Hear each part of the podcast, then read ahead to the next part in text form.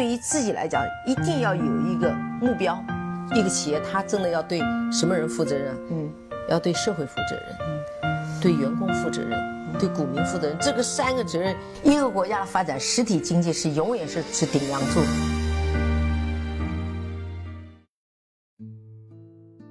各位好啊，给你一个真实生动的格力电器，我们给的比你要的多。我们今天继续来解读格力的二零一八年的年报啊，我们这是最后一部分，我们再来看一看二零一八年整个格力呢在专利上面有一些什么样的积累和进展。二零一八年，格力电器呢发明专利申请七千四百六十二项，授权量达到了一千八百三十四项，全国排名第六，连续三年成为中国发明专利申请数量、发明专利授权量的。进入双十的唯一的一个家电的企业，那我也是看到了，在董明珠自媒体呢，他发了一封喜报啊，他说，二零一八年知识产权领域最具影响力的创新主体，排名第一呢是华为，这个我相信华为的研发跟投入跟专利的数量，我们都应该是没有任何的问题的。第二位呢就是珠海格力，第三个呢是中国石化，第四个呢是京东方。第五个呢是阿里巴巴，这几个企业呢都是在各自的领域都占有着非常重要的一个角色啊。简单说了一下专利的情况，我们再来看一看，我是比较关心的它整个在渠道布局方面的一些情况啊。深耕线下渠道，优化线上布局，进一步的巩固市场龙头的地位。截止二零一八年的年底，格力在国内拥有二十六家区域性的。销售公司这个呢，在年报里面关联企业和关联交易都看得到。网点呢有四万多家，这个真的是非常强大的渠道资源。现在我们说，呃，有产品没有渠道一定是不行的。现在我们每每看到在在中央电视台的新闻联播后面的两个广告，一个就是茅台，一个就是格力，连这么有市场号召力的产品都要在央视去做广告，说明整个的产品拉力。还是非常需要的。那有了产品拉拉力之后呢？那这些所有的销售网点，它都会承载着一些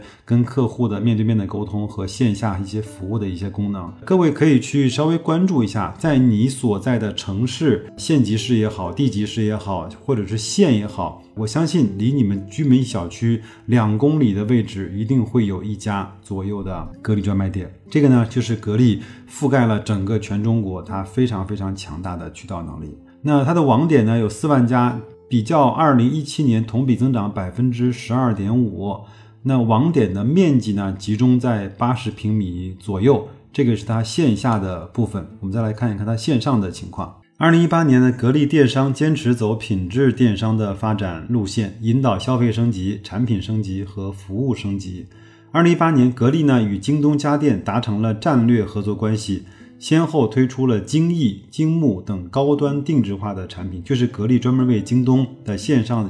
产生产的型号啊。那与阿里智能呢联合打造风范和轻享风系列空调。这个呢，格力呢通过精品的产品线优化等一系列的革新，京东、天猫、格力高能效机销售额占比明显提升，分别由去年就是二零一七年的百分之七与百分之八点二。跃升到二零一八年度的百分之十六和百分之十三点四，就是由更高能效，比如说二级能效或者是呃一类能效这样的机器啊。同时呢，格力电商在运营和推广方面更加注重内容营销和站外投放。这个我也是不定期的会去上一上京东的专卖店和天猫的格力旗舰店去看一下，它整个用的图片，包括它是不是用的一些网络语言，是不是用的一些在网上购物。物的人群特别能够喜闻乐见的这样的一方式和推广去做这样的呃营销和呃文宣，我看了看，每每次看都会有一些新的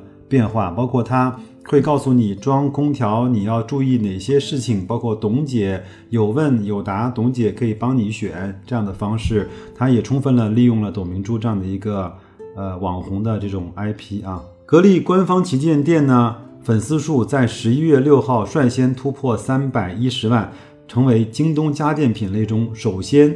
拥有三百万以上粉丝的一个品牌。那据奥维云网统计，二零一八年双十一期间，格力空调实现了十二点五九亿的销售，市场占比达到了百分之二十八，销售额、销售量占比均为第一。那全网的生活电器同比增长百分之四十五点七，金鸿顺冷冻黑科技冰箱同比增长百分之五百，空气能热水器类目也全网销售是第一的。这就是二零一八年我们比较关注的线下跟线上格力的渠道一些布局的情况。我们再来看一看格力呢，在二零一八年它在它的产品智能化以及打造智能家居方面所做的一些工作啊。二零一八年呢，在重庆的国际博览中心展览会上发布了格力零碳家这样的一个。概念以光伏驱动全屋智能产品，包含了能源管理、空气管理、健康管理、安防管理、光照管理五大系统以及配套的产品啊。它通过了物联手机、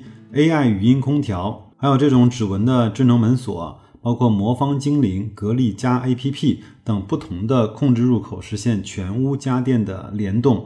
现在其实我们非常清楚的是，每一个家电厂商，包括天猫、京东，包括腾讯，包括百度，都想打造出来给你一个无缝对接、无缝链接的这样的一个全屋智能的呃一个环境，包括小米，对吧？但是呢，现在没有一个人可以实现非常好的互联，这个方面，格力也是非常希望去分一杯羹，打造出来一个自己的。这样的一个封闭的这种家居的空间，那所以呢，它除了空调之外，还在非常大力的发展小家电，嗯，发展冰洗，呃，包括发展一些厨房的电器，也是为了这样的一个整个链路闭环的这样的一个设计。那它能不能成功，不知道。那先从产品去出发，如果产品呃足够丰富，产品呢足够渗透率足够高的话，它通过软件的方式去互联跟连接，是相对是比较容易成功的。我们再一起来关心一下，在年报里面几个比较呃关键的数字，还有这些数字呃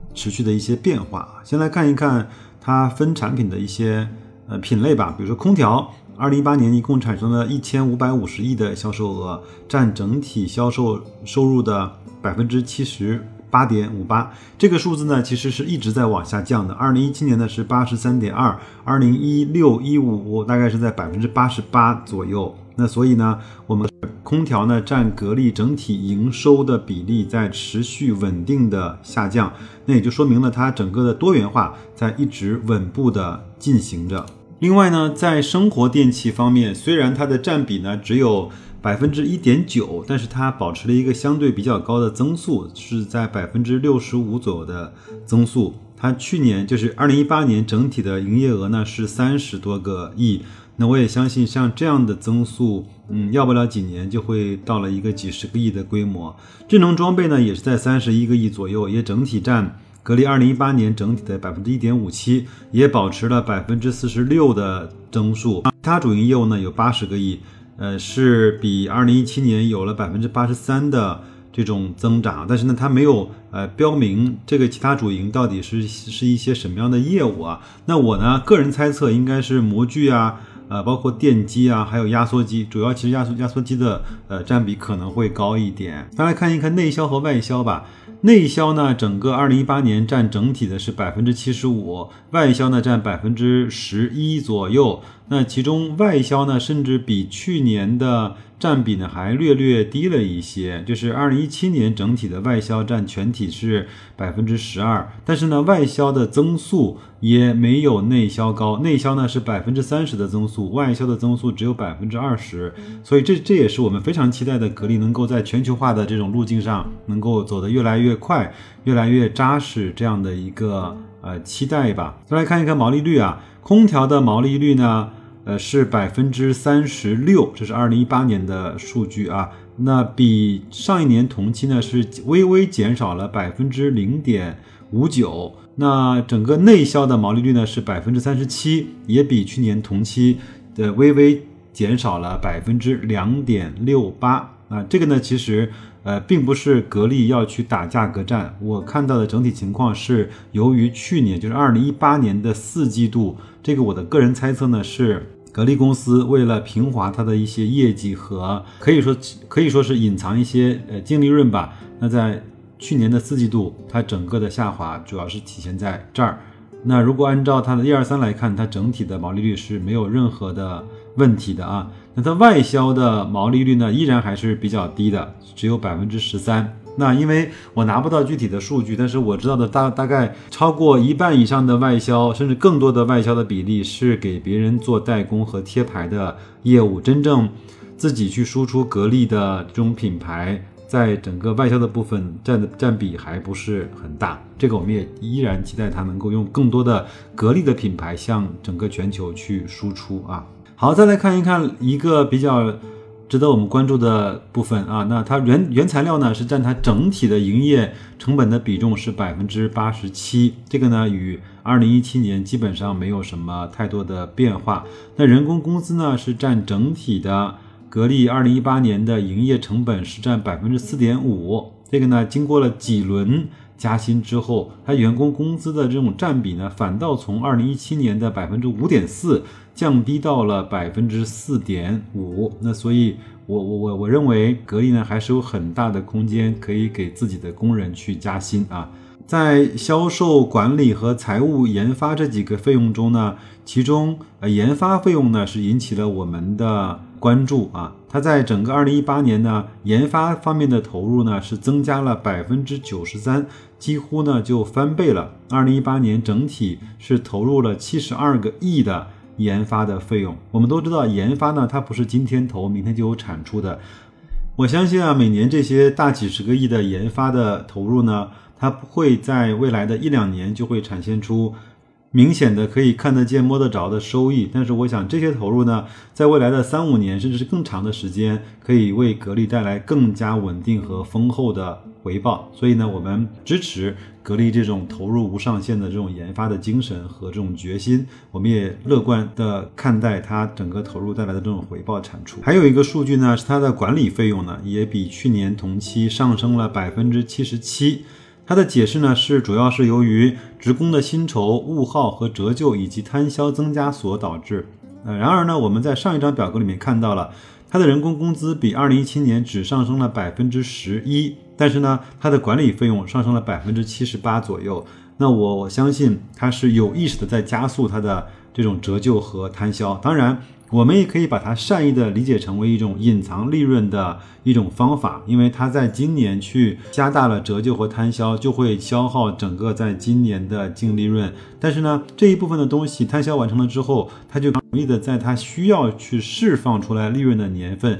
去减少它的折旧和摊销，这就是它在合理合法的范围之内去做一些财务报表平滑的这样的一个方式之一吧。我们接着再来看一看格力的人员组成啊。它的研发人员呢，二零一八年是一万零八百零八人，相比二零一七年呢是增加了两千人。研发人员的数量呢，从二零一七年的百分之十点七增加到了二零一八年的百分之十三点三，这个还是有一个比较显著的增加的啊。它整个研发投入占营业收入的比例呢？从二零一八年的三点八九到了二零一八年的三点六七，反倒还降低了百分之零点二二。这个呢，也是它整个营业收入上升比较快，它整个的研发也是跟上来的这样的一个呃表现。最后我们再来看一看他自己写的在公司未来一些展望啊。第一条是公司的发展战略。我要给大家稍微的慢慢的去读一下，因为这条战略有可能能够主导格力往后的三五年的发展的路径和发展的方向。格力电器呢将继续坚定自力更生，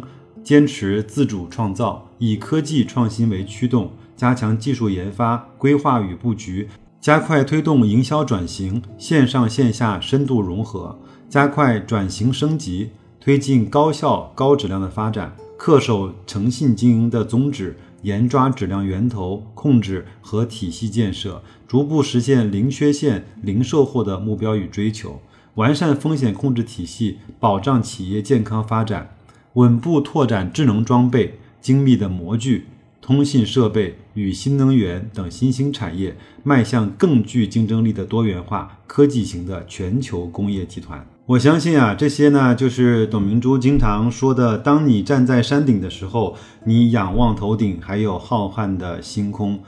我知道格力的全体的同事们，包括董总，他不满足于我只是一个在全世界空调做的最好的，我要实现我自己的这种啊转型腾飞和第二次的这种飞跃。当然，我相信很多人会有一点点迟疑。也有很多人会抱有一定的批评或者是的这种态度。但是我想，整个企业的发展，它一定是这样的这种螺旋式上升，或者是跨越了行业的这种上升的途径，才能够带来它整个更长时间、更健康的运营和发展。接下来给大家稍微的快速过一下。整个格力电器写的二零一九年的重点工作的一些规划啊，一共分了九条。第一条呢是加强技术的预见，不断增强创新能力。第二，深入标准化、通用化设研究，健全标准化的体系。第三，提升品牌价值，进一步拓展产品营销的渠道。第四，以智能制造和大数据为依托，